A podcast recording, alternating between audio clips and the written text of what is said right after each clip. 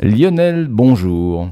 Bonjour. Alors, le nucléaire est peut-être euh, l'énergie la moins polluante au niveau euh, des gaz à effet de serre, mais il y a des déchets quand même.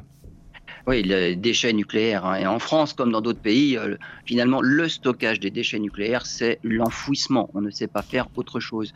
Pour se mettre à l'abri des radiations, les déchets sont tout d'abord confinés dans du verre ou de la céramique et dans de l'acier inoxydable puis enfouis sous terre pour se protéger des radiations qui peuvent durer plusieurs dizaines de milliers d'années. Des chercheurs de l'Université de l'Ohio aux États-Unis révèlent que les conteneurs pourraient se dégrader plus vite que prévu.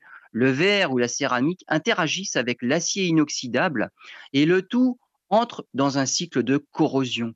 Le problème viendrait du fer, principal élément de l'acier, avec le silicium du verre ou de la céramique. Les chercheurs recommandent de trouver de nouvelles solutions pour assurer un bien meilleur confinement des déchets.